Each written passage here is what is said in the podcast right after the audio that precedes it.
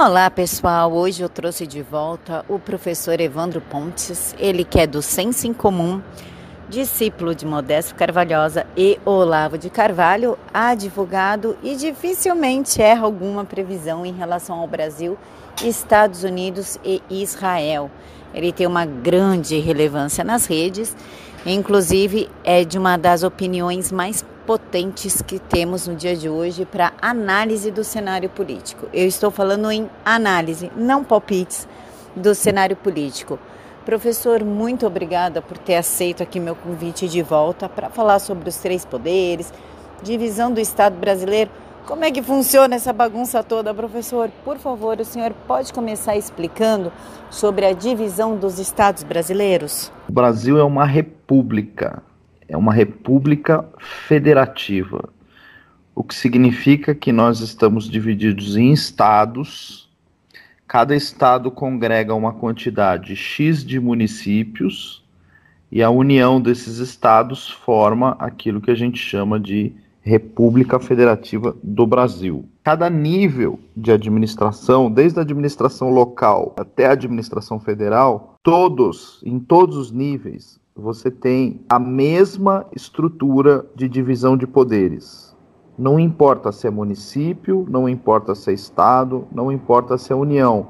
A divisão de poderes vai obedecer à existência de um poder executivo, que na esfera municipal é exercida pelo prefeito, na esfera estadual é exercida pelo governador e na esfera federal é exercida pelo presidente da República. O legislativo, que na esfera municipal é exercido pelas câmaras municipais, onde você tem os vereadores, nos estados é exercido pelas assembleias legislativas, em que você tem os deputados estaduais, e na esfera federal é exercida pelo Congresso Nacional. O Congresso tem duas casas, a Câmara e o Senado a Câmara Baixa e a Câmara Alta. O Senado é a Câmara Alta.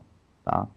Então essa divisão ela existe em todas as esferas de poder. O poder judiciário ele só existe na esfera estadual e na esfera federal. Não existe poder judiciário municipal. Então todos os municípios eles se sujeitam ao poder judiciário estadual. Então você tem os tribunais de justiça dos estados e você tem na esfera federal várias justiças especializadas, tanto a justiça federal comum quanto as justiças federais especiais, como a Justiça do Trabalho e outras. E aí o que, que acontece? Todo o poder judiciário ele é organizado de uma maneira bem mais complexa. De todos é o poder mais complexo, mais é, difícil de, de entender.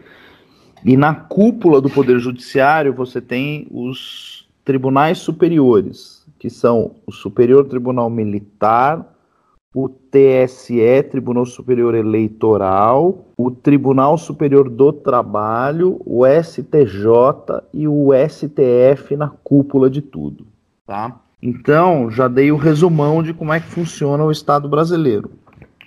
Você tem município, Estado e União e a divisão dos poderes que se replica em cada esfera é, da administração pública, exceto no município, que é um pouquinho diferente. O município ele só tem poder legislativo e poder executivo.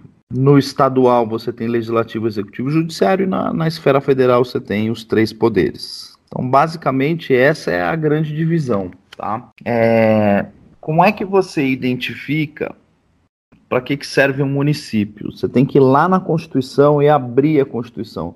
A competência de um município, de um estado e da União é uma competência legislativa. Eles têm uma competência específica para legislar que está no artigo 22 e seguintes da Constituição. Então você pega o artigo 22 da Constituição, que eu vou olhar aqui para vocês. Ó, compete privativamente à União legislar sobre direito civil, comercial, penal, processual, eleitoral, agrário, marítimo, aeronáutico, espacial, do trabalho, desapropriação, requisições civis e militares, águas, energia, informática, telecomunicações, radiodifusão, serviço postal, sistema monetário de medidas, títulos, garantias de metais, política de crédito, câmbio seguro. E aí uma lista enorme, tá bom? No artigo 22. O que é que a Constituição está falando aqui?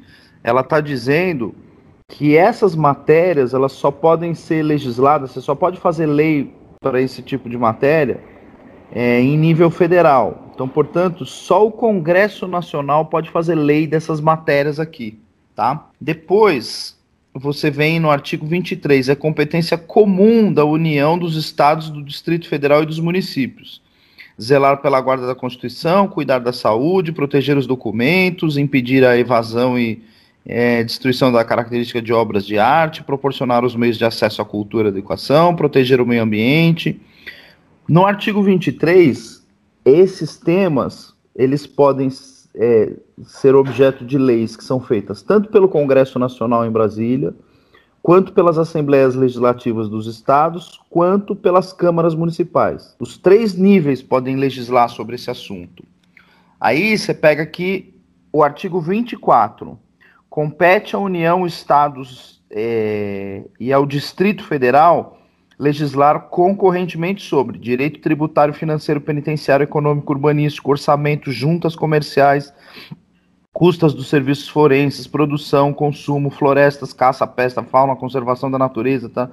É, proteção do patrimônio histórico, cultural, artístico, é, é uma lista enorme também. O que, que ele está dizendo aqui? Essas matérias, elas podem ser objeto de, de, de projeto de lei tanto no Congresso Nacional quanto nas Assembleias Legislativas. E é assim que funciona, são esses três artigos, o 22, o 23 e o 24. Por esses artigos, você consegue identificar o que é que cabe a uma Câmara Municipal legislar, que está no artigo 23, o que é que cabe a uma Assembleia Legislativa legislar, que está no 23 e no 24, e o que é que cabe a, ao ao Congresso Nacional legislar, que está no 22, 23 e 24.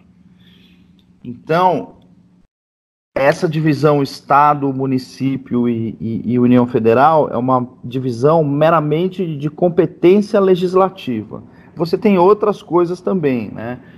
É, isso vai dar um, um, um efeito, por exemplo, em relação à organização é, de polícia, segurança pública e várias outras coisas. Né? Você tem é, forças policiais estaduais, você tem forças policiais de natureza federal, alguns municípios você tem guarda civil metropolitana para segurança do município, etc. Você vai ter algumas pequenas diferenças.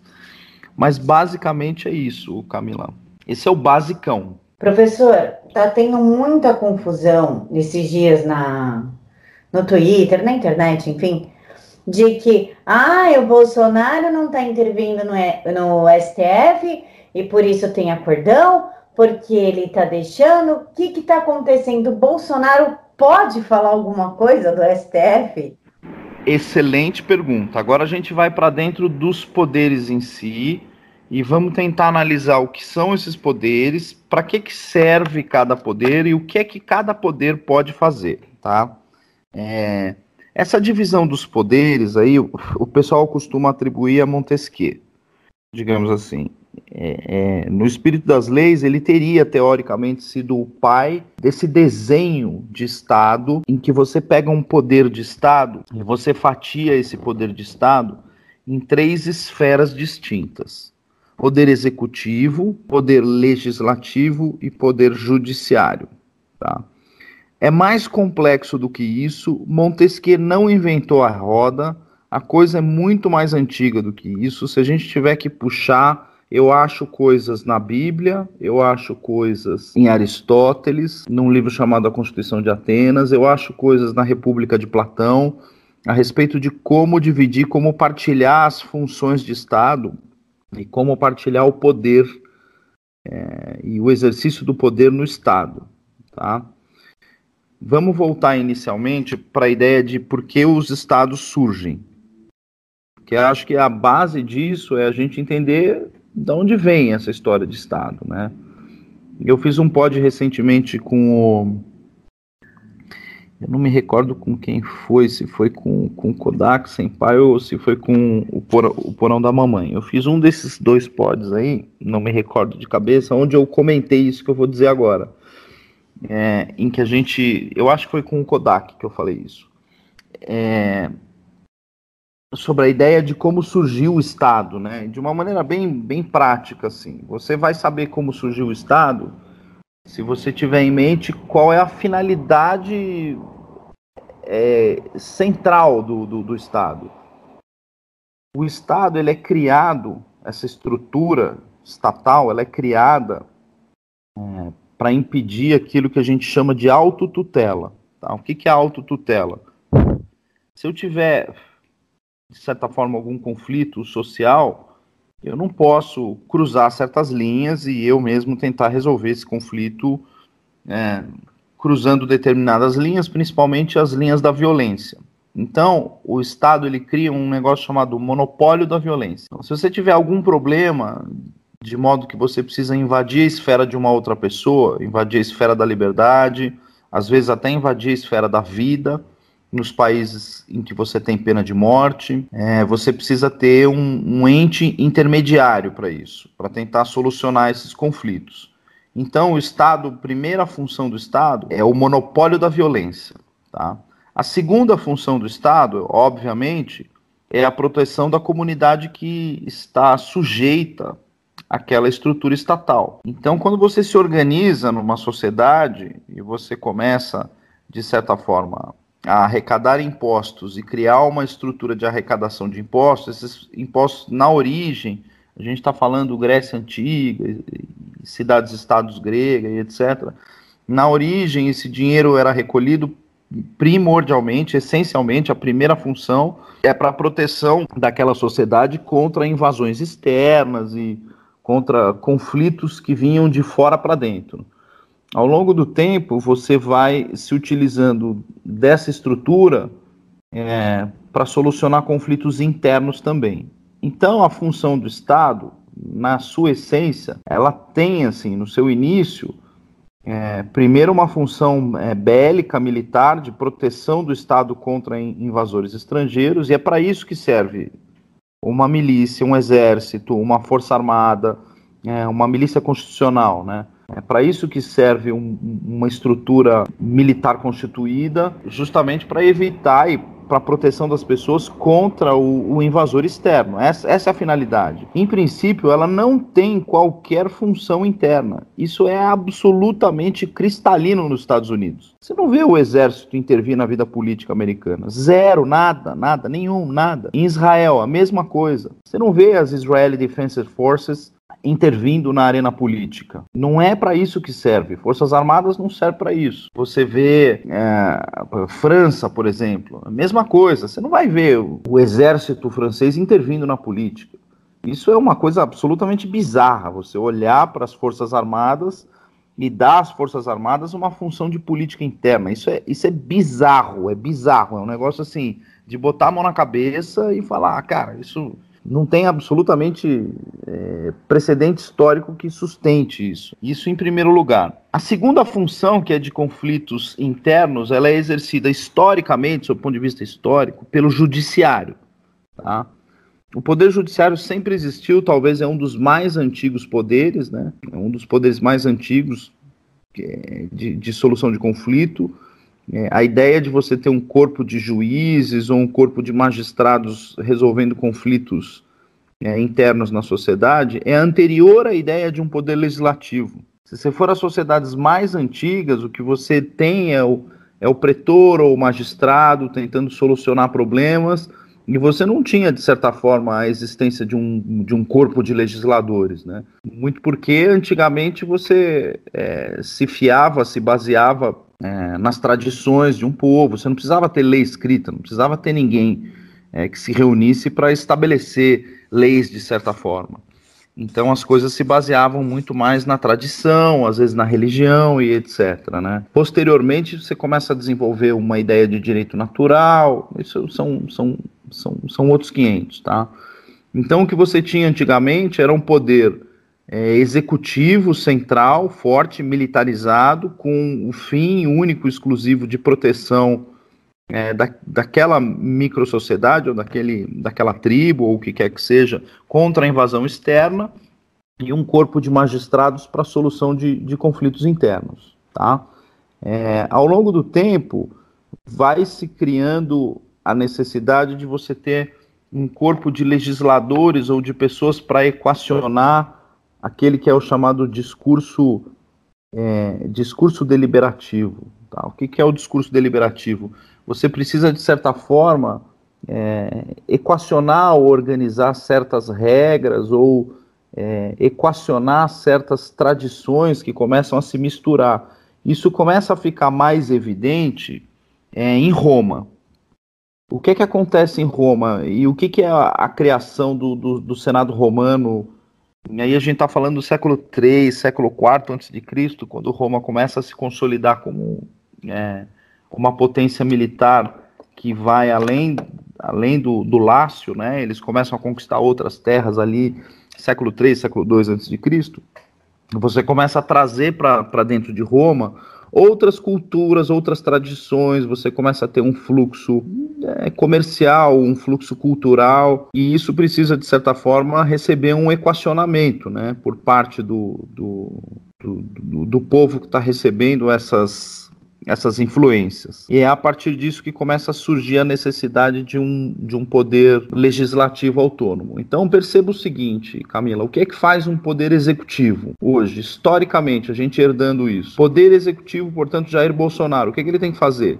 Ele tem que organizar as finanças do Estado e recolher impostos. E ele tem que administrar esses impostos, destinar esse dinheiro para a solução de conflitos internos. É isso que ele tem que fazer, solução de conflitos internos entre os cidadãos. Ele não tem nada que ficar vendo o que é que os outros poderes fazem. O que ele faz é simplesmente direcionar políticas públicas e executar um certo plano de governo de políticas públicas para gerar resultado para o povo. É isso que ele tem que fazer: gerar desenvolvimento para o país, gerar emprego, é, ele não tem nada que ficar interferindo nos outros poderes. O poder legislativo, o que, que, ele faz? O poder legislativo é uma máquina de fazer leis, é uma fábrica de leis. Tem uma linha de produção, tudo igualzinho uma fábrica. Funcionários e etc. Tem prazos, tem, tem estoque, tem igualzinho, igual, mesma coisa, igual. Não tem diferença nenhuma para uma fábrica. Eles têm lá, enfim, matéria-prima com, com, com as quais eles lidam, eles têm que pegar essa matéria-prima e transformar numa lei. É isso que eles fazem. Eles fazem toda a legislação do país, né? E o poder judiciário, ele é desenhado para resolver conflitos específicos,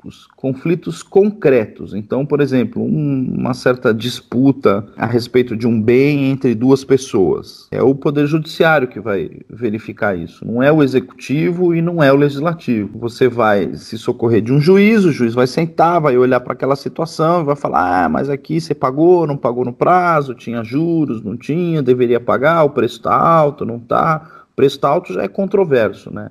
Eu acho que ele nem poderia entrar no mérito disso. Mas aí você tem o ativismo judicial que começa a permitir que o juiz entre nesse tipo de, de questão econômica. Mas são outros 500, a gente faz um outro pódio um dia para falar de ativismo. Então, o que é que o juiz faz? Ele vai lá e verifica o caso concreto. O que, que um juiz não pode fazer? Um juiz não pode criar lei. Ele não pode simplesmente chegar num caso abstrato, não existe um caso concreto, um conflito concreto, ele simplesmente, do nada, abstratamente, ele vai lá e cria uma lei. Ele fala: não, a partir de hoje, quem fizer tal coisa vai preso. Isso é exatamente o que o Supremo Tribunal fez, o Supremo Tribunal Federal fez na DO 26, com a criação do crime de homofobia. Então, quer dizer, eles cruzaram uma linha é, que é completamente uma violência. Isso aí não, tem absolutamente nada a ver, né? O procedimento que eles tomaram, o resultado que eles obtiveram, é, é, um, é um, é um exemplo de, de ilegalidade cometida por um poder, né? E aí, o, o que, o que um, um, membro do Poder Executivo faz? Ele administra também as forças públicas, né? Ele executa é, determinadas medidas relacionadas ao cumprimento da lei. Então, o Poder Executivo é o titular do chamado poder de polícia. as polícias estão submetidas ao poder executivo. Então as polícias elas investigam, prendem, fazem as coisas que tem que, que, que, tem que fazer dentro de um determinado processo, mas as polícias pertencendo ao poder executivo, elas não podem fazer isso de forma autônoma. Elas trabalham em conjunto com o poder judiciário. Isso é uma outra função, né, do poder executivo. Imagine agora o próprio poder judiciário ter a sua polícia e ter a sua investigação paralela. Isso é uma outra violação é, do, do, sistema que está sendo feita pelo poder é, judiciário, o STF em específico, que são aqueles inquéritos misteriosos que são abertos pelo Toffoli, pelo é, Alexandre de Moraes, que os caras vão lá e censuram a revista Cruzoé, ou de certa forma mandam invadir a casa do, do procurador Janot para pegar os celulares, os computadores dele, etc. Isso é uma outra, digamos assim, uma outra cruzada de, de, de linha que está sendo feita pelo poder é, judiciário. No caso do legislativo, o legislativo não pode ter poderes de executar medidas e etc. Muito me espanta que no Brasil, um dos únicos países do mundo, eu ainda preciso pesquisar ver se ainda algum outro país tem esse modelo, é o poder legislativo ter polícia, né? É uma coisa maluca, porque a polícia ela pertence exclusivamente ao poder executivo. E o poder legislativo tem uma polícia que os protege, porque aquela polícia serve para proteger os parlamentares, não serve para proteger a sociedade. Eles têm uma milícia exclusiva para eles. Isso é uma aberração é, é, gigantesca. Então, de todos os poderes que a gente tem no Estado hoje, o poder mais fraco é o poder executivo. É o que está com menos né, funções que lhes são atribuídas de uns tempos para cá, a gente está falando da Constituição de 88 para cá, você teve uma usurpação de poder brutal, né, por parte dos outros poderes. Vou te dar um outro exemplo de interferência de um poder no outro. O poder legislativo passa uma lei, o Bolsonaro veta e agora o poder legislativo pode simplesmente ir lá e derrubar o veto. Então, uma das funções do poder, do, do, do, poder executivo é exercer essa moderação sobre a lei, né? E ele poder vetar determinados é, determinadas é, medidas legislativas de acordo com as políticas públicas para as quais ele foi eleito para administrar. Então, essas cruzadas de linha que vêm sendo dadas pelos outros poderes é, não, não tem correspondente na legislação para que o Poder Executivo possa fazer o mesmo em relação aos demais poderes. Isso demandaria uma reforma constitucional grande, uma, uma reforma constitucional é, robusta, para realinhar esses poderes. É o único jeito que eu vejo de reorganizar o Estado brasileiro. Teria que fazer uma reforma constitucional bastante grande, quiçá uma nova Constituição, referendá-la com o povo para tentar limitar a ação dos demais poderes, que vem de uns 15 anos para cá, depois da emenda 45, que foi que é obra do, do Lula, é, desequilibrando os poderes, né? Então, esse, esse, uma das coisas que foi feita pelo Foro de São Paulo no poder é que a, as pessoas demoram assim para perceber, né? É, a gente ficou lá atento em relação à rapina que eles fizeram. Ah, roubaram bilhões da Petrobras, etc. Mas isso é só a ponta do iceberg. As pessoas não pararam ainda para analisar o que foi o governo Lula em termos de reorganização dos poderes do Estado. Um deles, uma das coisas mais venenosas e tão perigosas e tão graves quanto o petrolão, é a emenda 45 que criou o CNJ, que criou esses mecanismos para que o Supremo Tribunal Federal possa criar leis. Então, tudo isso que está acontecendo hoje, não adianta a gente fechar os olhos e falar assim, não, agora bota o cabo soldado, fazer esse tipo de brincadeira aí, é, porque na verdade eles estão respaldados pela Constituição. Então não adianta nada fazer uma intervenção, tira um ou dois, bota outros dois, isso não vai resolver, isso aí não vai adiantar. O que a gente tem que fazer é fazer uma reforma profunda da Constituição e retirar da Constituição e da legislação esses mecanismos que autorizam essas pessoas a fazerem isso, né?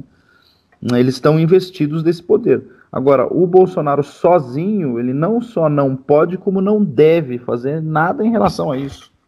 É, ele não tem, ele como administrador público e chefe do Poder Executivo, não há o que possa ser feito da, da, da, parte dele. Eu acho que a única coisa que ele pode fazer é aguardar agora o, o Poder Legislativo é, disparar aí um processo de reforma da Previdência e, a partir disso, começar a discutir esses problemas, né? Mas pelo menos vamos discutir esses problemas com dinheiro na mesa. Acho que a ideia é essa.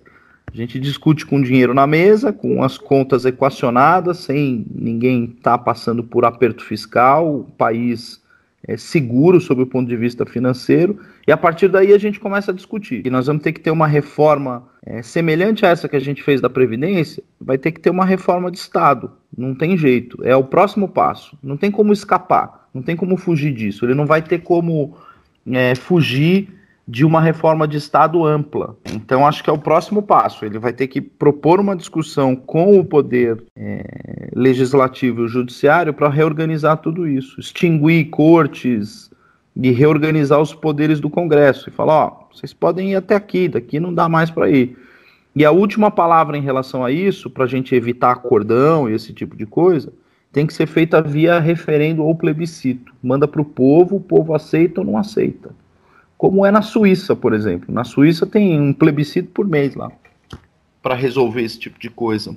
Então o Bolsonaro vai ter que apelar para uma de democracia plebiscitária aí nos próximos dois anos, talvez. Professor, então só para deixar claro, qual é exatamente a função de Jair Bolsonaro? Porque é muito comentário assim, quando era deputado, ele falava, ele xingava, ele batia na mesa.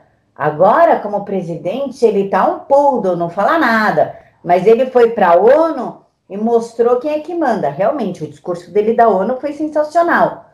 Por quê? O que, que acontece? Qual que é a real função dele e por que, que na ONU ele pode falar e como presidente ele não pode falar? São duas coisas diferentes. Ele, como presidente, ele pode falar. A questão é a regra política a, para a qual ele está submetido hoje. Não é conveniente que ele fale agora, nesse momento. É simplesmente uma questão estratégica.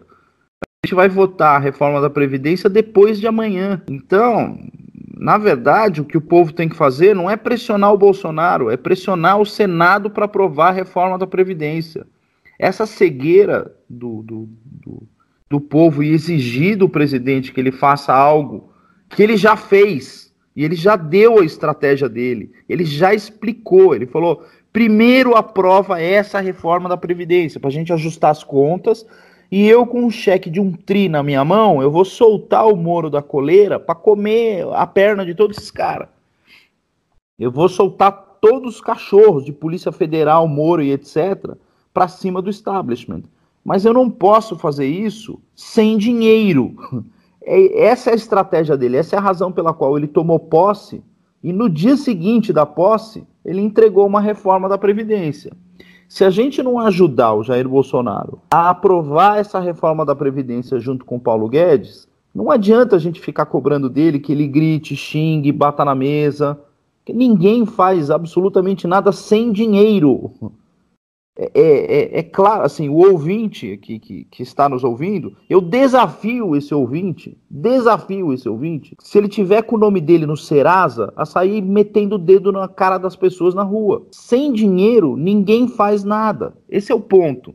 Então ele precisa primeiro ajustar as contas do país, dar um alívio financeiro para o país, destravar a economia, com reforma da Previdência a gente vai ter uma queda drástica da taxa de desemprego, vai ter uma queda drástica da taxa de câmbio, quer dizer, o dólar vai despencar, você vai ter um volume de oportunidades muito grandes, um volume de oportunidade muito grande ocorrendo no, no, no país em termos econômicos, e com base nisso, ele vai ter mais tranquilidade para poder fazer aquilo que a gente espera que ele faça que ele já anunciou que vai fazer na ONU.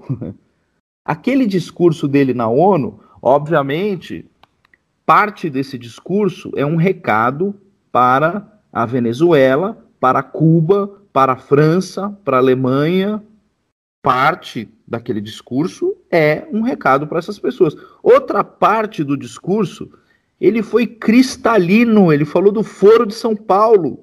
Ele, ele, foi, ele falou do programa Mais Médicos, ele falou dos, invest, dos investimentos fraudulentos na ditadura de Cuba. Ele já falou que ele vai acabar com o establishment, que ele vai para cima da esquerda e que ele vai para cima do centrão que ajudou a esquerda a mandar dinheiro para Venezuela. Ele falou, parte do discurso dele na ONU não é para o Macron, parte é para nós brasileiros mesmo.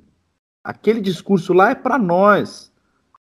Só que na ONU ele está dentro de uh, uma redoma protegida, do qual ele pode falar aquelas coisas sem sofrer pressão de Maia, Alcolumbre, Álvaro Dias, Randolph Rodrigues, dessa gentalha que está no establishment há 30, 40 anos, é, é, gerando, digamos assim, gerando diuturnamente essas, essas desgraças desses acordões de, de, de bastidores, né? Então, o que, que acontece? Não adianta a gente exigir dele um, um, discurso se a gente também não faz a nossa parte, né? A gente tem que fazer a nossa parte e exigir que seja feito esse ajuste de contas. Uma vez dado para ele aquilo que ele pediu, que é a reforma da Previdência, aí sim.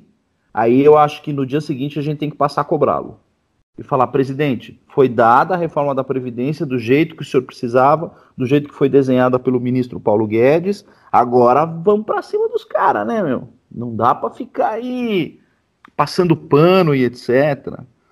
Então, acho que é, em relação à população como um todo e como ela tem que se portar é, em face dos discursos do, do, do presidente Bolsonaro, na minha cabeça, a estratégia é muito, muito óbvia, muito clara, é no, no, no sentido de cobrar o Congresso para que o Congresso aprove é, as, as medidas que ele enviou. E aí no dia seguinte, enfim, a gente, aí sim a gente tem que cobrar dele a extinção desses acordões e dar início a uma reforma de Estado, enfim, fazer com que se avance a Lava Jato para cima do Foro de São Paulo e etc. Professor, o senhor usou uma palavra que muita gente usa, mas a maioria sequer sabe o significado e repete igual papagaio: hum. establishment. O que, hum. que significa isso afinal? O que, que é o establishment? Tem várias palavras para isso, né? A gente vai ouvir várias palavras para descrever o mesmo fenômeno. Uma é o establishment. Nos Estados Unidos eles usam tanto o establishment quanto o deep state, o estado profundo.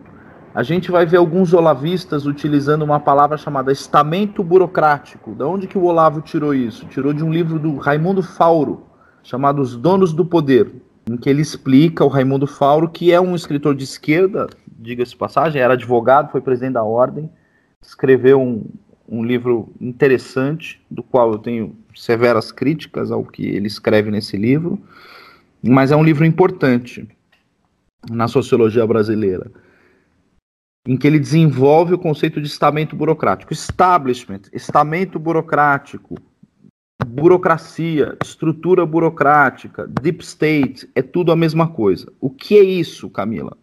Isso aí é o seguinte: você tem incrustado dentro do Estado, enfiado lá dentro, parte do Estado, como se fosse um, um, uma verruga ali, pendurado no Estado, é, uma estrutura de leis, regulamentos e é, procedimentos e etc. Como eu falei para você, o legislativo é uma, é uma fábrica de leis. E é uma fábrica que tem lá os seus procedimentos, tem sua matéria-prima, tem seu estoque, as suas coisas, tem sua linha de produção, sua esteira e etc. Você não faz leis, você não faz leis de qualquer jeito. Você tem que chegar lá, tem que fazer uma, uma proposta legislativa, tem que apresentar uma proposta. Essa proposta circula por várias comissões.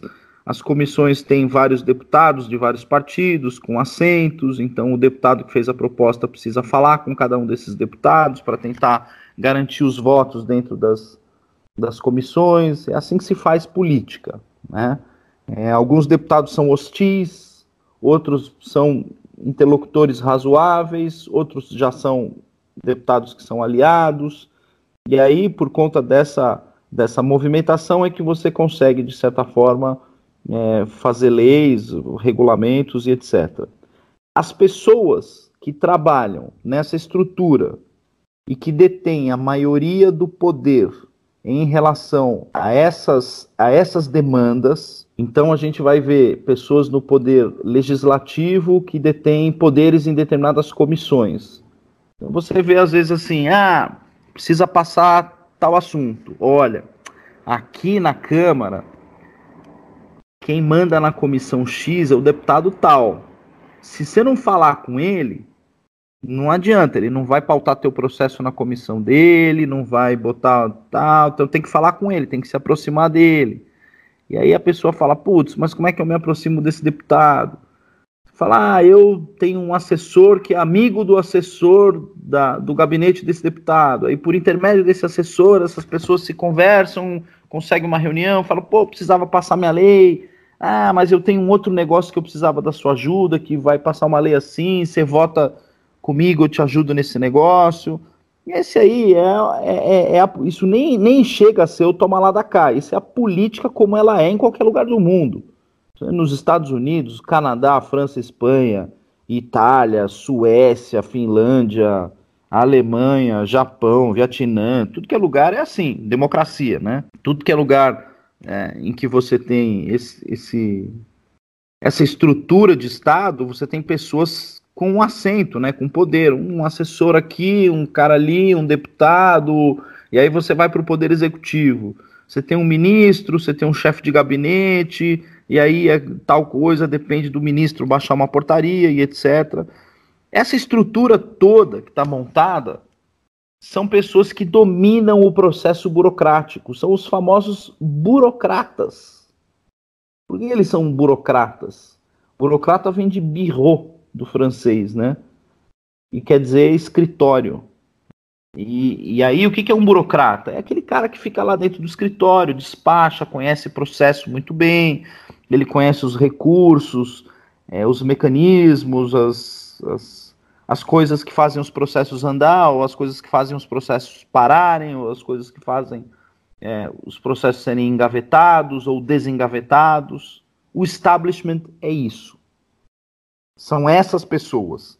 São essas pessoas que dominam o processo burocrático de fazer leis, o processo burocrático de fazer uma política pública ser implementada ou não ser implementada, as pessoas que dominam o processo judicial de modo a você ter uma sentença mais rápido ou menos rápido. E aí nem estou falando num determinado sentido ou não. Quem domina o sentido da sentença é o juiz, tá?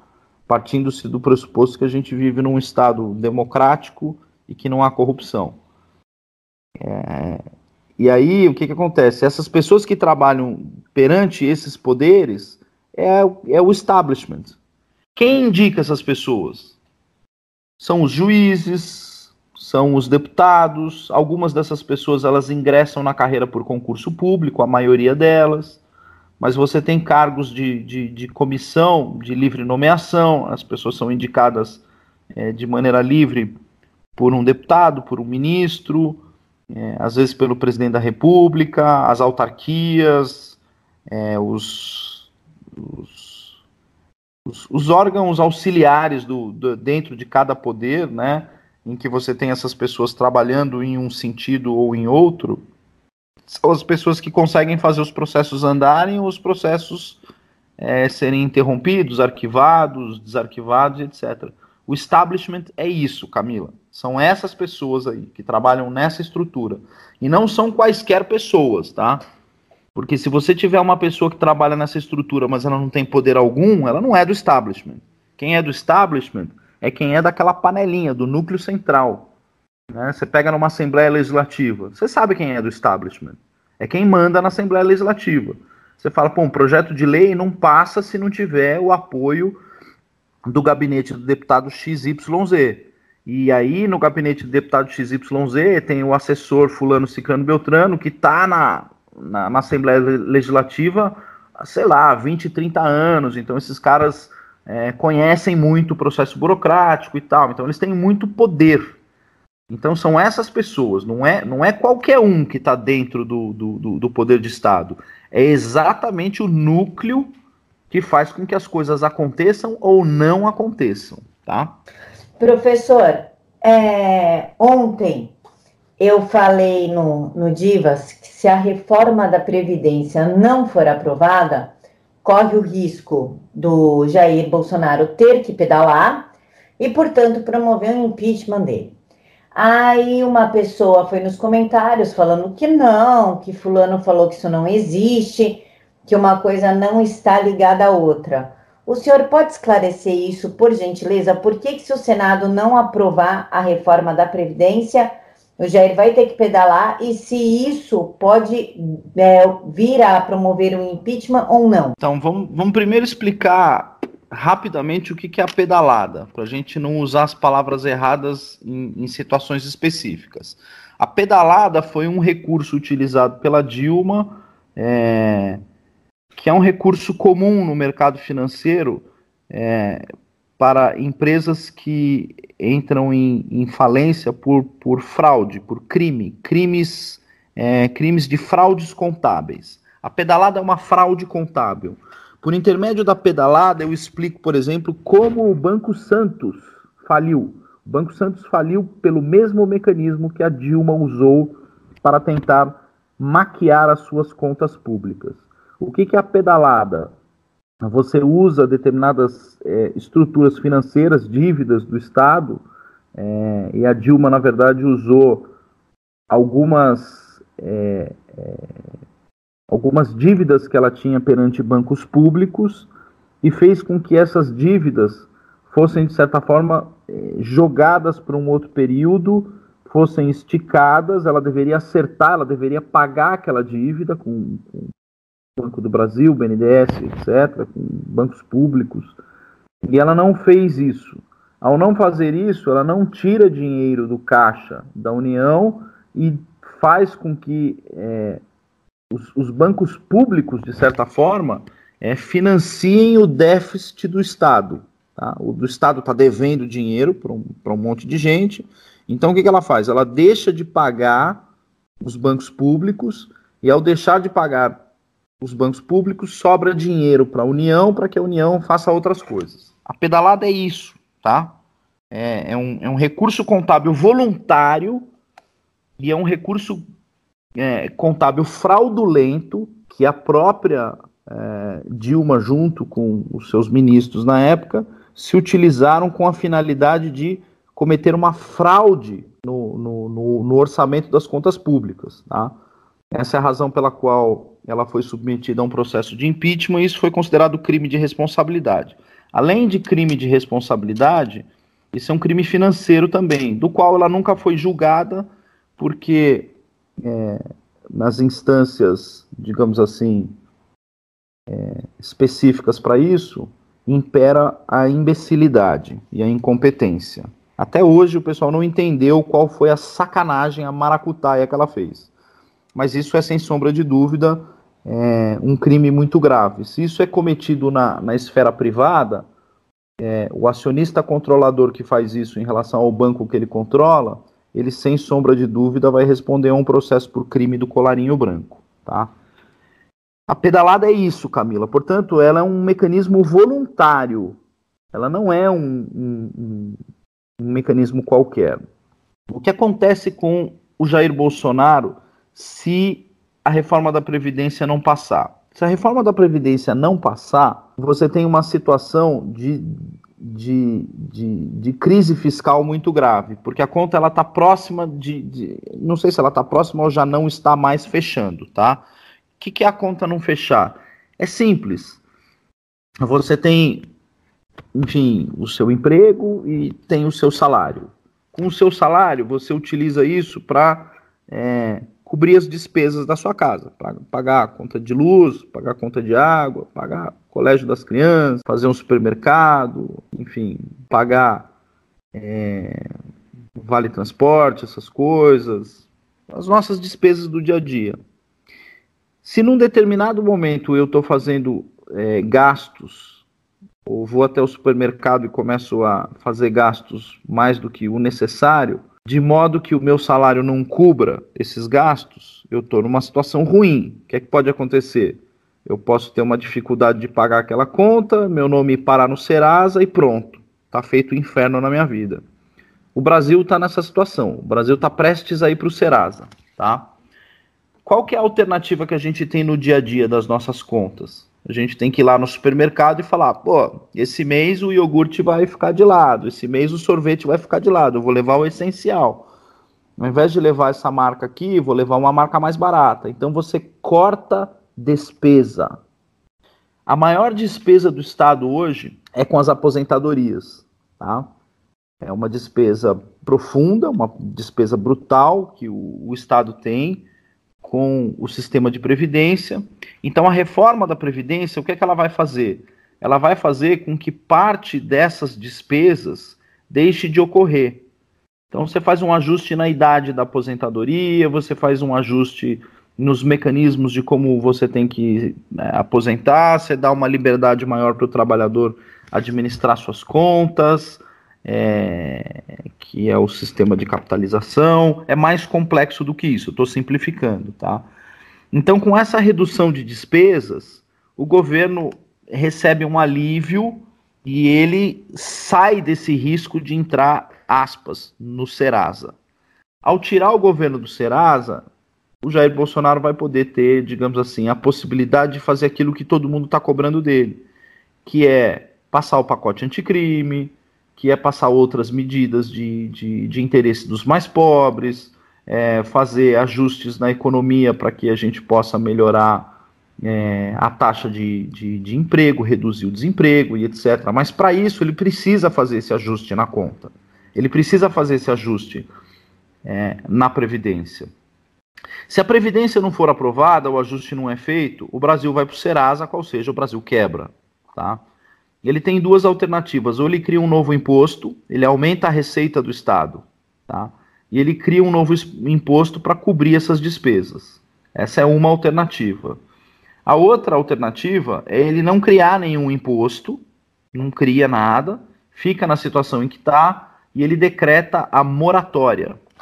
Ele vai entrar numa situação que a gente tem aquela regra constitucional de que o Estado não pode gastar mais do que arrecada. Então, ou ele arrecada mais, ou, sendo impedido que ele é, corte despesa na Previdência, ele vai ter que cortar despesa de outro lugar. Tá? E aí ele vai ter que cortar despesas que ele não vai conseguir, porque o orçamento do Estado, se eu não me engano, está 94%, 96% comprometido com despesas discricionárias, ou seja, ele não tem escolha ele é obrigado a gastar uma certa parcela em educação, uma certa parcela em saúde, uma certa parcela nisso, naquilo. E aí outras dívidas vão acabar surgindo, ele não vai ter condições de pagar e ele vai precisar decretar a famosa moratória. Ou vai ter que pedir né, para o governo que permita é, a emissão de bonds ou, enfim, a criação de um novo imposto para trazer uma nova receita. Vamos supor que, na pior das hipóteses, o legislativo, e aí estamos falando do Maia e do Alcolumbre, cheguem para ele e mostrem o dedo do meio para o Bolsonaro. E falam, não vou criar nada, não vou criar imposto nenhum, não vou, deixa o Brasil quebrar. E isso faz com que o Bolsonaro seja forçado imediatamente ou a decretar uma moratória, e aí ele vai ter que pagar salário, vai ter que pagar, parar de pagar salário na, na esfera federal, que é o que já está ocorrendo, por exemplo, no Rio Grande do Sul, alguns outros estados, você tem no Rio de Janeiro, né, você tem salários atrasados e etc. Isso atingiria o nível federal. Ele deixaria de pagar algumas despesas, deixaria atrasaria alguns, alguns salários, porque não ia ter dinheiro. E aí as pessoas estão dizendo que isso é pedalar. Não, isso aí não é pedalar, isso aí é simplesmente uma medida de inadimplemento. Ou ele emitiria moeda, né? Se ele emitir moeda da inflação, que é um outro problema. Então ele fica na famosa sinuca de bico, que é gerada pelo próprio, pelo próprio establishment, pelo próprio legislativo. O legislativo cria sinuca de bico para ele, e aí ele fica numa situação em que ele vai ter que tomar uma medida drástica, criar um imposto, decretar moratória, ou gastar acima do previsto, que é quebrar a regra de ouro. E aí as pessoas estão dizendo que isso é o famoso pedalar e pode dar crime de responsabilidade. A chance de dar crime de responsabilidade é zero, Camila. Zero, zero. Impossível dar crime de responsabilidade nessa situação. Porque para você ter crime de responsabilidade, o crime tem que ser voluntário. Então, na medida em que as pessoas falam assim, ele será obrigado a pedalar, quer dizer, ele será obrigado a cometer crime. Quem é, enfim, obrigado a uma determinada situação, ele imediatamente não está cometendo crime, porque falta o elemento da antijuridicidade para ele. Então isso é uma grande bobagem. Se isso acontecer, vai gerar um baita de um caos para o Brasil e a esquerda não vai conseguir o impeachment dele, porque é juridicamente impossível. Esse impeachment é juridicamente impossível por essa jogada ridícula. É uma jogada ridícula. E assim, juridicamente a jogada não se encaixa. E não tem espaço político para derrubar o Jair Bolsonaro. Então a situação que pode acontecer é um baita de um caos no país com ele no governo. Cair, acho muito, muito, muito improvável por esse mecanismo, por essa, por essa jogadinha aí que estão tentando dizer que ele, aspas, será obrigado a pedalar. Quem fala isso não conhece nada de direito, nem de direito penal e nem sabe o que é pedalar. Então é uma, é uma bobagem retumbante assim o que está sendo dito. É, voltando, na verdade o que a gente tem é, um, é, é, é uma forçação de barra para jogar o país num, num, numa situação de descalabro e com isso tentar culpar o Jair Bolsonaro e tentar, de certa forma, extrair algum benefício pessoal. Quem extrairia esse benefício pessoal? Justamente esses senadores que estão querendo é, criar esse caos na semana da reforma da Previdência. São esses senadores aí. Inclusive é, o Álvaro Dias, que perdeu as eleições para a presidência da República, está se utilizando de um mecanismo. É, é, ele não me parece ser a favor da reforma da Previdência. Ele soltou uma enquete hoje para ver se as pessoas são contra ou a favor da reforma da Previdência, a essa altura do campeonato. Então a gente já deveria estar tá, é, tá com essa reforma da Previdência hoje, hoje, ela já deveria ter sido aprovada. E ela vem sendo postergada, postergada, postergada, é, com, com essa finalidade de gerar um caos, do qual as pessoas vão ainda tentar, em cima desse caos, é, cavar, um, cavar um impeachment em cima disso, do qual eu digo a chance de um impeachment ocorrer é, por essas circunstâncias é perto do zero. Juridicamente é perto do zero. É zero essa, essa, essa possibilidade de você configurar crime de responsabilidade obrigando uma pessoa a decretar moratória. Isso é o fim do mundo, isso é absurdo. Professor, o senhor gostaria de fazer as suas considerações finais? Não, tô, eu tô, tô satisfeito. Dá um conselho aí para a galera. Defendam a reforma da Previdência com unhas e dentes com força. É isso que vai é, é isso que vai destravar todos os problemas que a gente está vivendo hoje.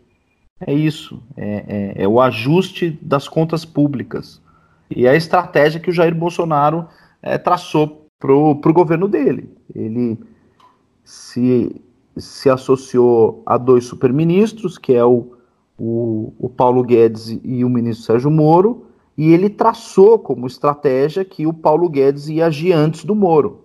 Isso é claro, ele falou o tempo inteiro. Ele falou: primeiro a gente vai colocar o ministro Paulo Guedes para acertar as contas públicas. É o primeiro problema que nós vamos atacar. É o bolso do brasileiro. E ele está tão preocupado com o bolso do brasileiro que uma das primeiras coisas que ele fez foi criar o 13º para o Bolsa Família, garantir o Bolsa Família. É... é a maior preocupação do Bolsonaro é o bolso do brasileiro.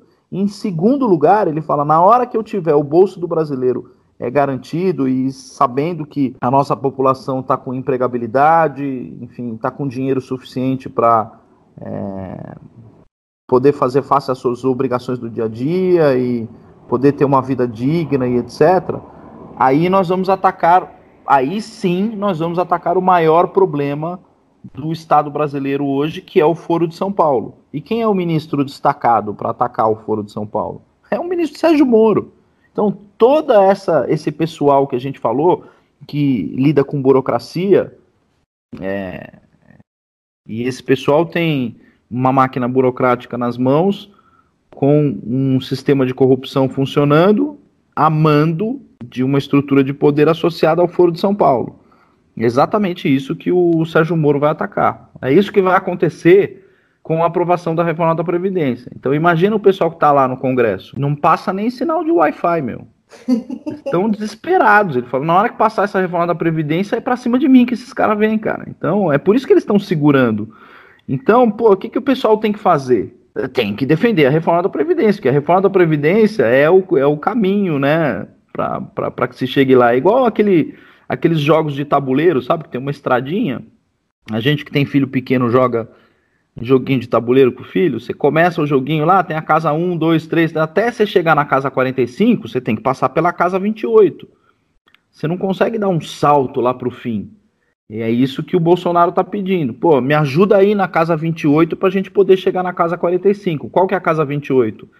A casa 28 aí, 28, 25, sei lá o quê, o meio do caminho desse jogo é essa aprovação no Senado. A gente já passou pelas outras casinhas, na Câmara, Comissão de Constituição e Justiça na Câmara e tal, pô, aquela coisa. Teve que aguentar o Alexandre Frota falando merda, virando o voto dele depois. Pô, passamos por tudo isso, beleza, aprovamos a reforma da Previdência na Câmara. Tivemos que ir às ruas, tal, dia 26 fomos às ruas para pedir a reforma da Previdência e tal. Sobe para o Senado, aí o povo vai lá e abandona o jogo não acabou. A gente tem que exigir esse negócio aí, fazer com que esse negócio passe, bater a mão na mesa, e aí com esse ajuste nas contas do país, aí sim, na próxima fase, a gente vai começar a exigir dele que ele tenha a Polícia Federal estruturada, que vá para cima dos bandidos, que vá para cima desse, daquele, de, enfim, de quem fez, de quem errou e, e, aperte o cerco mesmo. Professor, muito obrigada pela sua participação. Pessoal, as redes sociais do professor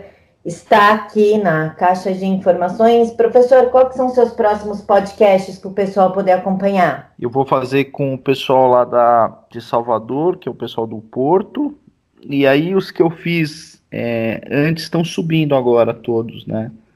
É, os, os, podcasts que eu fiz que eu fiz antes estão estão estão é, subindo aos poucos que eu, que eu que eu anunciei na minha conta de Twitter.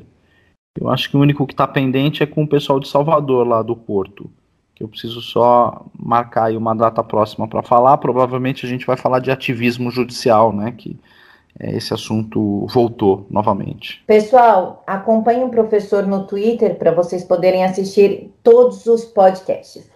Muito obrigada, pessoal. Deixem aqui nos comentários o que vocês acharam e qual o próximo assunto que vocês querem com o professor Evandro Pontes.